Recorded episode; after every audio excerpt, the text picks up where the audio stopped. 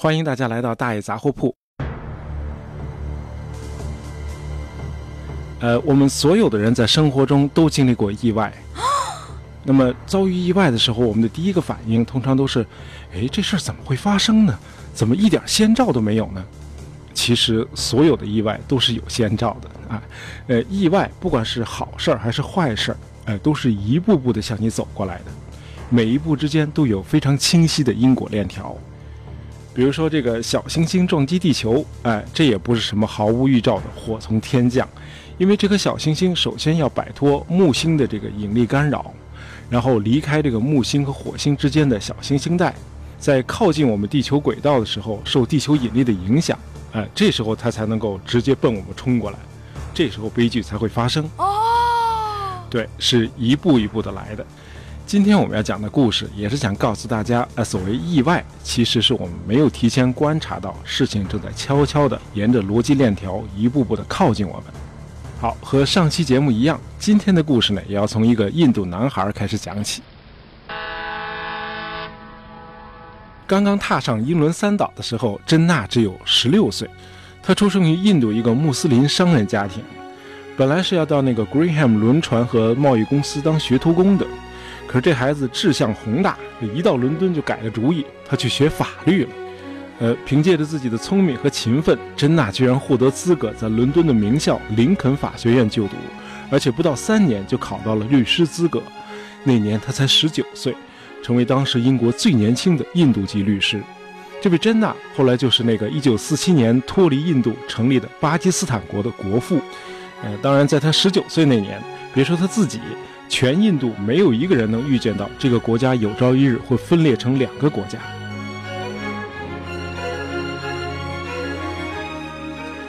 珍娜年轻的时候就加入了领导印度独立运动的这个国大党 （The Indian National Congress。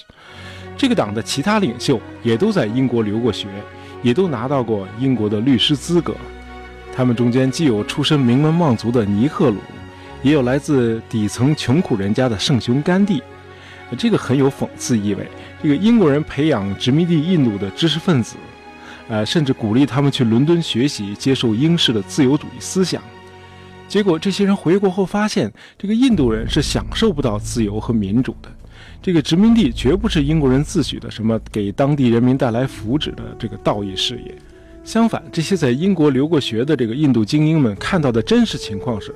殖民地存在的唯一的意义，就是对当地资源的掠夺和对当地市场的控制。于是，这些学成回国后的精英们，几乎无一例外的成了反对英国殖民统治的领军人物。珍娜就是其中之一。年轻的时候就加入国大党的这个珍娜呢，当时还不是个分离主义分子。那会儿，他的主张仍然是这个印度教徒和穆斯林应该团结起来。共同努力，把殖民地印度逐渐演化成像加拿大和澳大利亚那样享有充分自治权的英属自治领。这个想法和当时这个国大党的奋斗目标是完全一致的。在一九二零年代，你要是在街上拦住一个受过教育的印度人，你问他印度几十年后会不会独立呢？他会说很可能。然后你接着问。独立的印度会不会分裂成两个国家呢？他可能会回答说：“你是不是喝多了？”哎，就是说建立巴基斯坦这个国家的倡议，其实是很晚的时候才提出来的，呃，是很多选项中的一个，并不是命中注定的。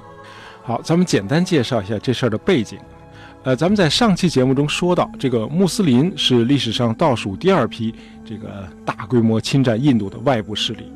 呃，在一五二六年，他们建立了一个松散的莫卧儿帝国。呃，这个帝国统治印度一直到一八五八年。这一年，这个英国的维多利亚女王被授予这个印度女皇的称号，于是这个莫卧儿帝国正式寿终正寝。等到英国殖民印度的后期，这个穆斯林已经在印度生活了好几百年了。这个穆斯林有人口九千多万，呃，占印度总人口的不到百分之二十五。主要分布在这个印度西北部，也就是今天的这个巴基斯坦，还有东部一小块哎，就是今天的这个孟加拉国。哎，由于领导这个印度独立运动的这个国大党呢，主要成分是印度教徒，所以这个穆斯林在党内呢就觉得受到了压迫和排挤。于是到了1906年，他们就脱离了国大党，自己成立了一个穆斯林联盟。到了一九三零年代，哎，穆斯林联盟里就有人提出要在印度的土地上建立一个穆斯林自己的国家。但是响应这个号召的人微乎其微。那会儿大家的一致目标仍然是从英国人手里赢得国家的自治。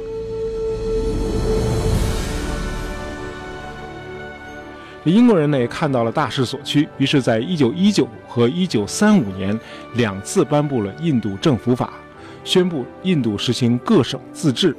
另外，除了殖民地各省，印度还有五百多个王公土邦，一直是自己管理自己。这个英国在印度的统治从来都不是直接统治。这时候，印度人都有了选举权，呃，所有人都充满了希望。哎，大家觉得印度的前途非常的光明。眼看着印度就会变成下一个加拿大或者澳大利亚了，哎，就在这个时候，第二次世界大战爆发了。一九三九年九月三日，英国对德国宣战。同一天，作为英国殖民地的印度也被宣布进入战争状态。就是说，英国让印度参战的决定完全没有和印度人民商量。哎，这下可把这印度人给激怒了。这个国大党领袖圣雄甘地发表了一系列声明，呼吁印度以非暴力的方式不予以合作，不参与帝国主义战争。到了1942年，甘地还发起了那个著名的 Quit India，离印运动，要求英国给予印度完全独立的地位。从1939年被迫参战开始，呃，原先已经参加殖民地政府的国大党党员纷纷都辞职。现在看来，这个举动非常的不明智，因为这恰恰给那些有分离主义倾向的穆斯林联盟呃填补真空的机会。果然，咱们刚才说到的那位珍娜，于是就跳了出来。他这会儿早已经退出了国大党，而且当上了这个穆斯林联盟的主席。珍娜于是就宣布，这个穆斯林联盟继续效忠英国殖民当局。哎，国大党不是辞职离开政府了吗？哎，他们走的正好，来啊，哥几个，咱们把他们位子全给占了。这个时候，珍娜背后有了这个英国人撑腰，这底气就更足了。哎，让你们当初排挤我，现在我成了体制中的人了。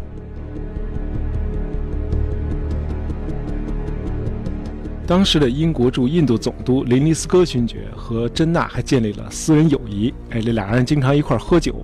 这个珍娜一生中最大的爱好就是喝 whisky，他的生活习惯完全不像个穆斯林，他从来不留胡须，这个脸刮得净光。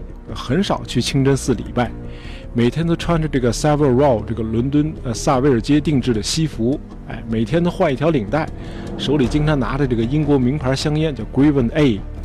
这个珍娜娶的媳妇儿也不是穆斯林，哎，他媳妇儿经常在这个公开场合穿着非常暴露的这个印度纱丽。这个选举日那天，居然还给老公带去了火腿三明治，周围的这个穆斯林同事们惊得目瞪口呆。Oh no！这个珍娜后来虽然成了巴基斯坦的国父，但是在他的这个穆斯林同胞眼里，怎么看都是个异类。当然，珍娜真正的敌人还是印度的国大党。在国大党一些大佬的眼里，珍娜是个坚定的、冷若冰霜的谈判对手。印度著名的那个女诗人 Sarojini Naidu 曾经开玩笑说：“这个珍娜在场的时候，我需要穿上一件裘皮大衣。”哎，大伙儿可以到网上去看一下这个巴基斯坦货币这个卢比的图案。哎，几乎所有的面额上都有珍娜的像，你看一眼你就相信那位印度女诗人的话了。那脸长得那叫一个冷。其实珍娜和甘地是老乡，而且两个人都有相同的教育背景，哎，都在英国学过法律。但是两人的关系后来已经到了水火不容的地步。如果没有同事们一再做工作，两个人绝对不会同处一室。哎，这样的气氛，谈判怎么可能成功呢？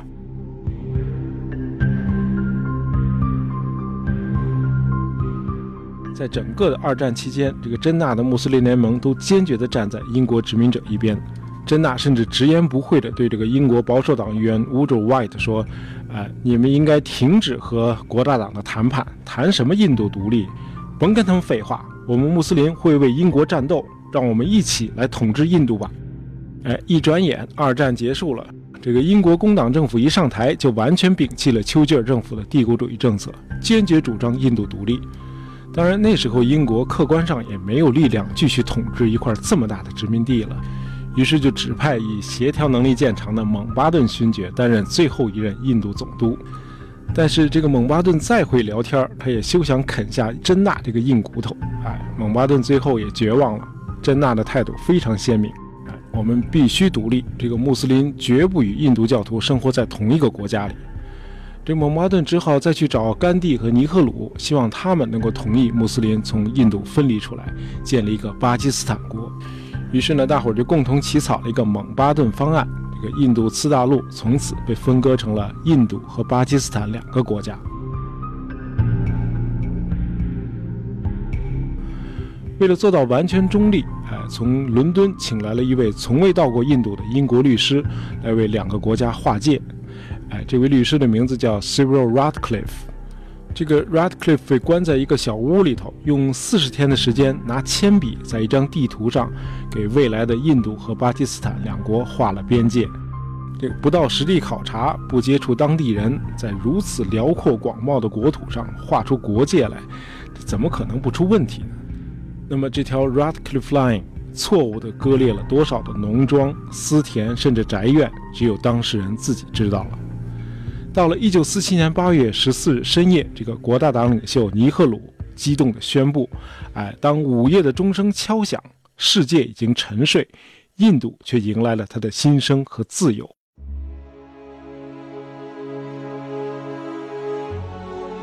可怕的是，刚刚独立的印度和巴基斯坦看到的不是新生和自由，而是二十世纪中叶最残暴的一次大屠杀。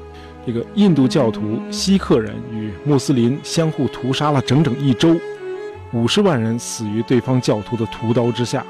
呃，一千多万住在边境的这个民众突然发现自己祖祖辈辈的家，原来是安错了地方，一夜之间成了外国了。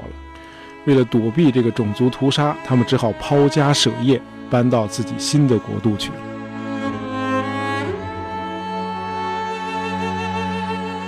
呃，直到今天，史学界仍然对印巴分治的起因争论不休。就像咱们前面说的，这个直到印度独立运动风起云涌的1920年代，印巴分治都是一个子虚乌有的概念，没人想过这事儿。但是，它也绝不是在没有任何前奏和征兆的情况下突然到来的。这个二战爆发后，这个甘地和尼赫鲁领导的这个国大党呢，轻率地退出了这个殖民地政府。导致这个真纳领导的这个穆斯林联盟投靠殖民地当局，并且迅速做大，最后使得这个国家的两个主要民族再也不可能找到共同的利益，团结起来一致对外了。于是，随着时间的推移，两派势力越来越针锋相对，直到二战结束后，本来是多种选项之一的这个印巴分治，居然就成了唯一的选项。好，今天咱们又聊了一集印度。呃，喜欢大爷杂货铺的朋友，别忘了订阅我们的专辑，这样就不会错过我们的新节目了。感谢大家收听，咱们下期再见。